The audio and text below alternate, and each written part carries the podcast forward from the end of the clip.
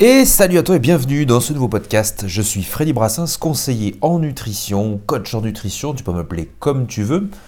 J'accompagne des personnes au quotidien pour retrouver un semblant de qualité nutritive et de qualité euh, alimentaire bien évidemment, de qualité sportive je dirais, et surtout retrouver un sens parfois à peut-être leur vie affective, et euh, oui, leur vie alimentaire. Alors affective, attention, moi je ne suis pas psychologue, je ne suis pas psychiatre, euh, j'ai une toute petite formation là-dessus par rapport à mon cursus scolaire, mais c'est dans l'idée que je te guide et je dis bien à chaque fois que les prises en charge que je fais, c'est holistique, ça prend plusieurs aspects euh, de la vie de la personne. Finalement, tu peux me retrouver sur n'importe quel réseau social au nom de Freddy Brassens, que ce soit sur TikTok, YouTube, Instagram surtout, et bien évidemment ce podcast qui sort tous les lundis à 8h où ben, je vais te parler d'articles ou de thématiques qui m'ont plu, que j'ai vues à travers mon quotidien, ma journée, parce que j'ai deux emplois et je reçois euh, des clients, des usagers euh, quotidiennement et je peux m'en inspirer allègrement.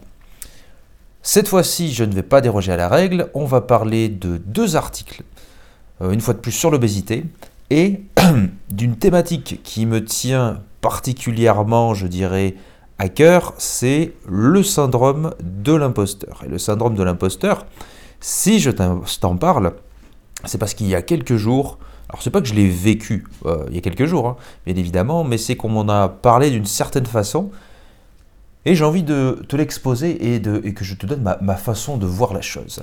Bref, nous, on va commencer par un article du sud-ouest, euh, donc de ma région, bien évidemment, puisque je suis euh, bordelais, mais plus exactement à Mérignac, juste à côté de la région de, la côte de Bordeaux finalement. Et comme d'habitude, je vais te parler de sujets, donc de l'obésité, du surpoids, parce que c'est des thématiques qui me plaisent et qui me passionnent depuis des années, parce que je l'ai vécu il y a quelques, il y a quelques, il y a quelques temps, il y a 15 ans maintenant à peu près. Ok, donc on est sur du surpoids et obésité à Bordeaux, misé sur la culture pour sensibiliser. Après des mois de Covid, il est urgent pour l'association bordelaise Les Journées de la Nutrition, qui promeut une éducation alimentaire, de renouer avec son public, à commencer par les plus jeunes. Six ans après avoir reçu le prix de l'initiative par la mairie de Bordeaux, les Journées de la Nutrition poursuivent leurs œuvres. Même si ces derniers mois, il n'a pas été possible pour cette association de promouvoir son message de prévention et d'accompagner les patients atteints d'obésité, la faute au Covid déplore sa présidente dont le virus n'a pas entamé la dynamique d'engagement ça me fait penser que il faudrait peut-être que je me rapproche de cette association, mais je verrai plus tard. D'autant que la pandémie a engendré une perte de repères, un arrêt de l'activité physique et un accès direct au placard. Donc décrit la vice-présidente. Et elles veulent repartir au combat pour que le regard sur les obèses change, car c'est une maladie, insiste Anne-Marie, médecin nutritionniste. Parce qu'on ne choisit pas d'être obèse, de le rester. Martel Hélène, l'association aborde le thème de l'alimentation par le biais de la culture moins culpabilisante que le discours médical sur la nutrition. Effectivement, même si moi je te parle beaucoup, euh, comme tant d'autres, hein, de la nutrition, bah, c'est vrai, il faut ça, nutriments, etc. En fait, ça tout un chacun peut le savoir, alors ça fait partie de l'éducation.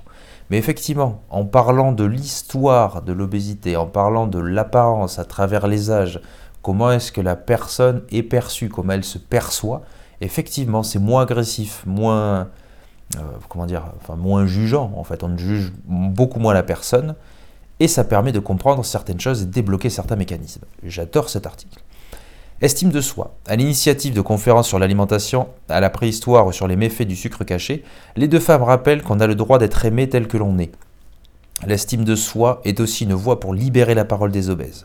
Une parole qui, trop souvent, cache un harcèlement et que l'association a choisi de mettre en lumière à travers un spectacle. Sur une idée originale de Lisiane Decoing, artiste marionnettiste de la compagnie Lulu Perlin, euh, et donc gros patapouf, dépeint la problématique en milieu scolaire et interroge écoliers et collégiens sur l'exclusion, le dénigrement, les a priori et plus largement la différence déjà présentée à plusieurs classes de primaire et collège les représentations ont donné lieu à des débats empreints d'émotion. Et eh bien, en fait, je viens de découvrir ça quasiment en même temps que toi, et c'est vrai que ça me parle énormément. Comment toucher les jeunes? Eh bien, par des spectacles. Alors, tout dépend. Tout dépend le public, tout dépend le spectacle. Parce que j'ai déjà vu des représentations. Quand j'étais enseignant, les gamins en avaient rien à foutre. Mais euh, ça aborde d'une façon plus délicate et ça j'aime beaucoup. Et parce que l'alimentation a une double fonction, physiologique et sociale, les journées de la nutrition travaillent à une soirée dédiée à Montaigne, l'amour du vin et la nutrition. Un événement qui devrait revêtir une saveur particulière, alors que l'association est désormais partenaire de l'Institut de goût de Nouvelle-Aquitaine. Et effectivement, tout cet article nous démontre bien une chose, que l'obésité est une maladie, qu'elle existe, que les obèses existent, et qui ne doivent pas être identifiés comme des personnes qui perdre du poids, mais tout simplement, dans un premier lieu, des personnes. Voilà. Déjà, si on s'arrête là-dessus, on part déjà sur un autre raisonnement. Parce qu'on voit euh, dans la société, sur les réseaux, etc., les personnes obèses comme des personnes qui doivent simplement perdre du poids. Et c'est pas ça la vie. C'est certes, il y a une obésité, c'est une maladie. La maladie doit être traitée, certes, mais ça ne doit pas être, euh, ça ne doit pas être le but ultime pour vendre euh, des choses à des gens en jouant sur leur peur, leur sensibilité, leurs émotions. Alors c'est du marketing tout simplement, hein, ce que je viens de te décrire. Mais dans l'idée, une personne obèse est une personne. Certes, peut-être qu'elle doit perdre du poids et ça sera mieux pour sa santé, mais si elle ne comprend pas le cheminement, elle ne rentrera jamais dans un moule que l'on veut lui prétendre dire qu'il est bon, être mince, etc., etc. On a besoin de gras aussi, il faut pas déconner. Mais c'est vrai qu'être en obésité, euh, être en surpoids, c'est pas très bon sur le moyen long terme. Mais je pense que les gens qui sont en surpoids en obésité le savent. Ils ne sont pas cons du tout, mais on le sait très très bien. Mais c'est le cheminement. Et c'est pas vrai. On ne perd pas simplement avec une routine alimentaire, avec du sport. C'est faux. Tant qu'on n'est pas passé par le psychologique, on n'y arrive pas. Et ça, c'est se poser les bonnes questions, aborder les choses différemment avec les gens, ne pas les oppresser. Parce que beaucoup vont te dire bah, qu'ils aillent se faire foutre, ils se démerdent, etc. Moi, j'y suis arrivé. On est tous différents. On est tous différents. Et puis, à un moment donné, peut-être qu'il y a un déclic. Et c'est comme ça. Et peut-être que la personne, en fait, vit des choses à cet instant précis qui ne lui permet pas de potentiellement perdre du poids ou essayer de se remettre en santé. Alors que si on y va par étapes, sur un travail de long cours, eh bien, on peut y arriver. Enfin, deuxième euh, article. Alors là, on est sur du TF1 Info. Je te le répète à chaque fois, on n'est pas sur de l'article de haut vol, mais euh, il y a des petits thèmes intéressants. Obésité, alerte sanitaire et économique en Chine face à l'explosion de la maladie. Alors c'est récent, hein, c'est 14 janvier hein, les articles. Euh, donc les thématiques, hein, la question de l'obésité commence à inquiéter la Chine. Dans ce pays, un adulte, un adulte sur deux est en surpoids, à tel point que les entreprises elles-mêmes ont décidé de réagir. En 40 ans, en Chine, le taux de personnes en surpoids a explosé. Aujourd'hui, 700 millions de personnes sont considérées comme en situation d'obésité, soit la moitié de la population de l'Empire du Milieu. Des chiffres qui inquiètent les autorités alors que la maladie devient un véritable problème de santé publique, conséquence directe du boom économique que connaît le genre asiatique depuis les années 80. Pour tenter d'aider les plus les jeunes, gouvernements et entreprises tentent de trouver des solutions. Par exemple, les camps de vacances se multiplient en Chine. Au programme, jusqu'à 6 heures de sport, putain. Jusqu'à 6 heures de sport par jour avec musculation, cardio et course à pied. Le tout 7 jours sur 7. Une jeune fille de 15 ans a rencontré, donc dans le reportage TF1, euh, et affirme ainsi avoir perdu 8 kilos en 3 semaines alors qu'elle pesait 100 avant d'arriver dans ce stage. Donc là, on te parle 17% des jeunes obèses, etc., etc. Alors, même sans aller plus loin dans l'article, il y a beaucoup de choses qui me dérangent, toi, comme les camps pour euh, les camps ou les cliniques pour perte de poids. À part, alors ostraciser c'est un grand terme, mais mettre à part ces gens-là dans des cases en disant bah t'as une maladie, bah tiens, on va te soigner, mais va là-dedans, va dans ce camp-là, dans cette case-là. Alors, peut-être que ça apporte des bénéfices à certains, mais moi je ne le perçois pas positivement, mais alors pas du tout. C'est certes c'est une maladie, mais c'est pas en enfermant des gens dans un cercle, tout ça en même temps, qu'on va arriver à des choses. Certes, s'il y a un suivi complet euh, de, la personne, pourquoi pas? Mais dans son milieu naturel, euh, un milieu classique. C'est pas en faisant des stages de ah ben tu dois absolument perdre 20 kilos et en les pesant quasiment tous les jours. Ah ben non, j'ai pas réussi cet objectif, ben je suis naze. C'est tout ce qui va se développer. Alors que tu peux faire adhérer à des enfants l'activité physique, très bien. L'éducation à la nutrition, qui n'est pas possible pour tout le monde. Concrètement, hein, tu vas dans n'importe quel magasin, regarde ce qui est le moins cher. Vraiment. Hein. Ça va être du coca, des biscuits, des gâteaux, des choses comme ça, tu vois, à moins d'un euro. À moins d'un euro. Tu prends n'importe quel kilo de fruits et légumes, bah, parfois c'est beaucoup plus cher. Et les gens n'ont pas idée d'acheter des choses euh, comme ça, où on va prendre au moins cher, les steaks hachés par je sais pas combien. Et tout ça, c'est une éducation en fait à la nutrition, mais aussi euh, des, des, mises en valeur par les magasins et par l'État. Ça, alors après, on va dire, oui, mais l'État, il ne peut pas tout faire. Ça fait quand même partie de son rôle de mettre en avant une éducation alimentaire nutritive pour la santé des concitoyens. Moi, c'est comme ça que je le vois. Donc, mettre euh, comme ça, à l'appui toujours très très strict, ben, on, va te, on faire faire du sport sans arrêt, sans arrêt, machin, machin. Ok, à l'instant T, bah, c'est cool, tu vois, la personne va peut-être perdre du poids. Mais sur le moyen long terme, est-ce qu'il va faire ça tout le temps? Est-ce que ça lui donne une véritable éducation? Parce qu'on est toujours dans le même terme, du sport, de la bouffe, etc. Et c'est pas en fait, quand je te dis éducation, c'est pas tu prends un livre, t'apprends. C'est pas ça l'idée. C'est de comprendre avec des, trucs concrets dans ta vie de te dire ah ben ça il me le faut, ça il me le faut pas, ça je peux en profiter, ça un peu moins, euh, je, vais le comment dire, je vais l'améliorer au fur et à mesure, etc. C'est te poser des bonnes questions. Voilà. Mais là c'est quand, et j'ai vu je sais pas combien, et tu as dû peut-être les voir, hein, des, reportages sur des camps d'obèses qui me dérangent et me rendent un peu malade. Parce que c'est pas en mettant de côté ce, alors oui, des enfants en majeure partie, hein, des adolescents qui souffrent d'obésité, de discrimination par rapport à ça, et on sait que plus tard, ça, ça n'aide pas pour, le, trouver un travail, etc., etc. Quoique ça bouge encore un peu, puisque, comme on te le dit, hein, une bonne majorité de la population est en surpoids et en obésité. Faut arrêter de croire ce que Monsieur Abdo ou Madame Abdo te dit sans arrêt. la vie, c'est pas 90% du temps avec des abdos. C'est faux. Clairement, c'est faux. Il y en a qui ont ce métabolisme, qui sont secs de base, alors on va te les mettre en avant, etc. Mais c'est combien de pourcentage sur une population, euh, une population totale? Ça, on va pas te le dire. Alors on te, oui, on te vend à chaque fois du rêve en te montrant que les salles de sport ça fonctionne, etc., etc. Qu'il y a beaucoup d'abonnés. Effectivement, tu vas dans une salle de sport, t'en as qui sont ultra musclés parce qu'ils font que ça, que ça sans arrêt. Et c'est très très bien. Mais est-ce que c'est la majeure partie des gens? Je ne crois pas. Tu regardes à peu près en France, alors je ne sais pas combien on est, 60, 70 millions peut-être dans ces eaux-là? Est-ce que tu penses qu'il y a 60 millions au moins, ou allez, même, je suis gentil, 30 millions de personnes qui vont en salle de sport et qui sont en santé? Non, c'est faux. Quand tu des connards de mecs ou de meufs qui te disent, alors du coup connasse, euh, il faut à tout prix être comme ça, avoir une shape pour l'été, tu vois, concrètement. Non. C'est de la merde, ça, c'est du bullshit c'est une éducation et ça prend du temps. Ça prend du temps. On ne peut pas tous claquer des doigts et en trois mois avoir des abdos. C'est faux. Ça prend du temps, pour certains moins, d'autres pour plus. Ça c'est comme ça, c'est la génétique, c'est la vie. Voilà, rien de plus. Bref, avant que je m'emballe un peu plus, on va passer sur le troisième sujet du syndrome de l'imposteur.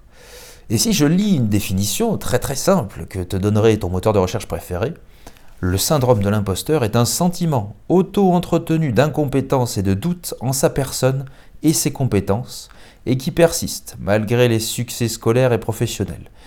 Il s'agit essentiellement d'un conflit entre la perception que l'on se fait des autres et la façon dont on se perçoit soi-même. Oui, effectivement, alors ça je pense qu'on l'a tous eu. À certains moments on se trouve à une place et on fait quelque chose et on se dit, en fait pourquoi est-ce que je suis là? Est-ce que je mérite vraiment ça? Euh, Voilà, c'est pas moi, blablabla. Bla bla. Et là, il n'y a pas si longtemps, à mon travail, euh, il y a un, ou une collègue, je ne dirais pas, qui me disait Mais après, dans la semaine, tu fais pas grand chose en fait, toi. Parce que, sans aller dans le détail, je reçois euh, plusieurs personnes dans la semaine, donc j'ai pas mal de rendez-vous. Et en fait, il se passe des fois, alors des fois les rendez-vous sont resserrés et puis j'ai pas le temps de faire autre chose, et des fois il y a des 1 heure, 2 heures qui passent. Et là, en fait, cette personne me faisait comprendre que bah, je faisais pas grand-chose entre, alors sous le ton de l'humour ou non. Et donc là, tu dis ça à quelqu'un, donc pas moi, mais tu dis à quelqu'un qui n'a pas confiance en lui, mais tu fais rien de la journée. Comment la personne va se percevoir et se percevoir son métier? Moi, j'ai confiance en moi, je sais que mon travail, je le fais très très bien, que je peux faire beaucoup plus, que j'ai beaucoup de compétences que je ne peux pas mettre en avant. Et pour autant, je fais mon travail consciencieusement. Mais c'est les questions des fois qu'on se pose. Et peut-être que tu te poses, et peut-être qu'on t'a déjà euh, mis en avant comme ça. Et une fois de plus, je t'invite à prendre du recul sur déjà la personne qui te l'a dit, déjà essayer de voir son parcours sans la juger, quel âge elle a, son parcours professionnel Est-ce qu'elle est obsédée par les horaires Est-ce qu'elle veut toujours en faire plus pour se montrer, pour blablabla bla, bla, bla, Ça, c'est du réel bullshit, concrètement, parce qu'elle ne sera pas payée plus. Euh, voilà, et tout dépend encore le métier, on est d'accord. Ça, c'est prendre le contexte, prendre du recul et donc l'intelligence de prendre ça. Si une fois de plus, on t'a effleuré le cœur, parce que c'est vraiment les termes, hein, si on t'a effleuré le cœur par rapport à ça, en te faisant penser que tu ne branlais rien, que tu ne foutais rien, que tu n'étais pas légitime finalement à ça, et que, comme elle l'avait déjà dit euh, cette personne auparavant, c'est pas très difficile. Alors soit. En soi, chaque métier n'est pas très difficile quand on le connaît, quand on l'aborde, quand on a appris ces choses-là. Et la formule est très simple. Pour qu'il y ait du riz, il faut bien sûr des rizières. Autrement dit, si tu ne cultives pas des choses, tu n'auras rien. Donc quand on dit qu'un métier est de quelqu'un qui est facile, c'est parce que ce métier-là est bien fait, je dirais. Parce que tu es en accord avec ce que tu fais, tu sais ce que tu fais, tu sais te remettre en question. Si d'apparence il paraît facile, donc par exemple le mien, recevoir des gens, aider les gens, etc., c'est occulter une partie du métier qui fait que tu te mets au niveau des gens. Tu essaies de leur expliquer des choses qu'ils ne comprennent pas. Donc en exposant, en donnant euh, des images, des métaphores. Tout ça, si tu ne l'apprends pas, alors à la fois par l'éducation, bien évidemment, mais aussi le savoir-faire, le savoir-être, concrètement avec l'expérience, le métier ne sera pas facile. Je te donne un exemple concret pour moi. Si, euh, je sais pas, si du jour au lendemain je me catapulte et je suis ingénieur agronome, alors là ce métier sera très très difficile. Pourquoi? Parce que je n'y connais absolument que dalle. Alors peut-être que je pourrais essayer de me dépatouiller, etc. Mais ça va être compliqué quand même pour m'imposer là-dedans. Pourquoi? Parce que je n'ai aucune éducation là-dessus. Ça ne m'intéresse pas spécialement, euh, je vois pas d'intérêt pour ma vie, etc. etc. Je n'y trouverai pas de sens. Et pour autant, certains, oui, et c'est pour ça qu'ils sont excellents, et c'est pour ça que ce métier continue, etc. Donc quand on juge, euh, quand on te juge, déjà quand on juge un métier, c'est que la personne est ignorante déjà de base, part de ce postulat. Et parfois on se pose la question de est-ce que je suis légitime? Toi plutôt pose-toi la question pourquoi est-ce que tu es là? C'est peut-être que tu as un emploi, peut-être que tu as choisi de faire, je sais pas, une formation, peu importe. Et si tu as eu l'idée de faire ça, c'est que quelque chose a titillé dans ton esprit parce qu'il est en accord, je pense, alors avec ton cœur et des convictions. Voilà. Concrètement, tu aimes les livres, tu veux travailler dans une bibliothèque, tu postules, tu y es. Pourquoi est-ce que tu es dans la bibliothèque? Pourquoi est-ce que tu as demandé ce travail? Bah, Tout simplement parce que tu aimes les livres. Et tu as fait une correspondance bibliothèque-livre, et traîner dans les livres, rester dans les livres, euh, développer des émotions, etc. Voilà. Après, à toi de construire ton chemin là-dedans. Aussi simple que ça. Pourquoi est-ce que moi je suis conseiller en nutrition? Parce que je me suis formé, parce que j'adore ça, parce que depuis des années euh, je me documente là-dessus, et parce que j'ai une envie de transmettre des choses. Aussi simple que ça. Et j'ai envie d'aider les gens. Et je trouve du sens à, ce que je fais. Comme dans mon autre métier, je trouve du sens. Se pose d'autres problèmes, bien évidemment, mais j'y trouve du sens.